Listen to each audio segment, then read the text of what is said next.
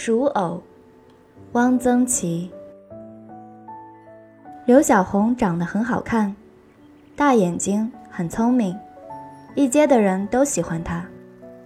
这里已经是东街的街尾，店铺和人家都少了。比较大的店是一家酱园，坐北朝南。这家卖一种酒，叫佛手曲，一个很大的方玻璃缸，里面用几个佛手泡了白酒，颜色微黄。似乎从玻璃缸外就能闻到酒香。酱菜里有一种麒麟菜，即石花菜，不贵，有两个烧饼的钱就可以买一小堆，包在荷叶里。麒麟菜是脆的，半透明，不很咸，白嘴就可以吃。孩子买了一边走一边吃，到了家已经吃的差不多了。酱园对面是周麻子的果子摊。其实没有什么贵重的果子，不过就是甘蔗，去皮切段儿；荸荠，削去皮，用竹签串成串，泡在清水里。再就是百合、山药。周麻子的水果摊隔壁是杨家香店，杨家香店的斜对面隔着两家人家，是周家南货店，亦称杂货店。这家卖的东西真杂。红蜡烛，一个师傅把烛芯在一口锅里一支一支蘸出来，一排一排在房檐上风干。蜡烛有大有小，大的一对一斤，叫做大八；小的只有指头粗，叫做小牙。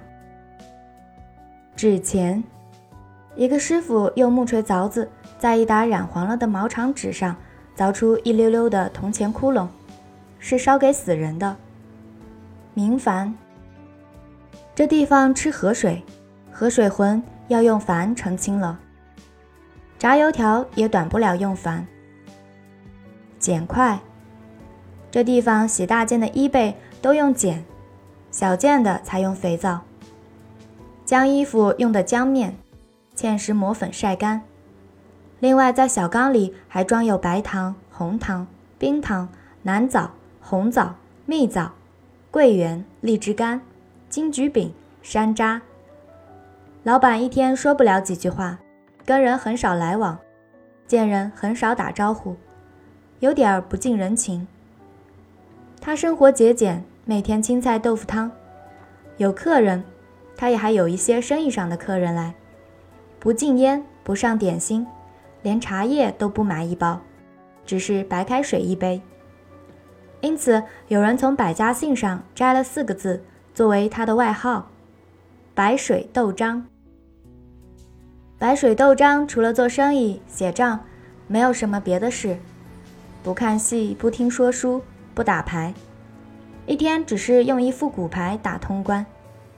抱着一只很肥的玳瑁猫，他并不喜欢猫，是猫避暑。他养猫是怕老鼠偷吃蜡烛油。打通关打累了，他伸一个懒腰。走到门口闲看，看来往行人，看狗，看碾方放着清回来的骡马，看乡下人赶到湖西歇伏的水牛，看对面店铺里买东西的顾客。周家南货店对面是一家绒线店，是刘小红家开的。绒线店卖丝线、花边、绦子，还有一种扁窄上了浆的纱条。叫做鳝鱼骨子，是捆扎东西用的。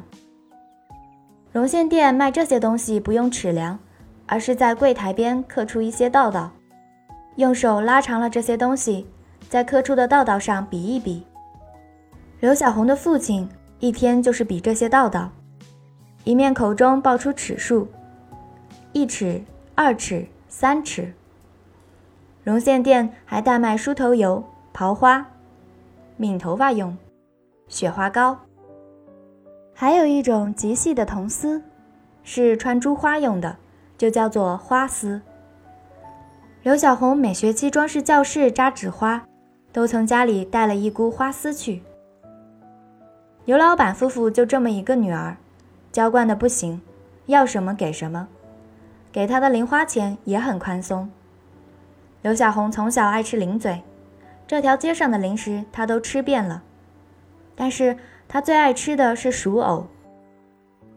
正对刘家荣县店是一个土地祠，土地祠厢房住着王老，卖熟藕。王老无儿无女，孤身一人，一辈子卖熟藕，全城只有他一个人卖熟藕。谁想吃熟藕，都得来跟王老买。煮熟藕很费时间，一锅藕得用微火煮七八个小时，这样才煮得透，吃起来满口藕香。王老夜里煮藕，白天卖，睡得很少。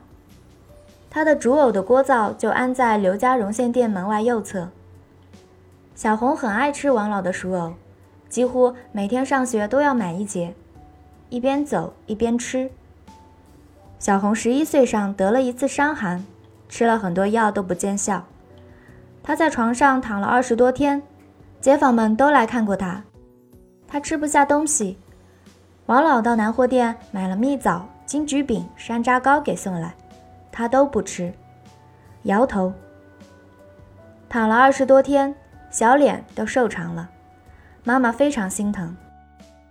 一天，他忽然叫妈：“妈，我饿了，想吃东西。”妈赶紧问：“想吃什么？”“给你下一碗饺面。”小红摇头。“冲一碗胶蟹。”小红摇头。“熬一碗稀粥，就麒麟菜。”小红摇头。那你想吃什么？薯藕。那还不好办。小红妈拿了一个大碗去找王老。王老说：“熟藕吃的，他的病好了。”王老挑了两节煮得透透的粗藕给小红送去。小红几口就吃了一节。妈忙说：“慢点，慢点，不要吃的那么急。”小红吃了熟藕，躺下来睡着了，出了一身透汗，觉得浑身轻松。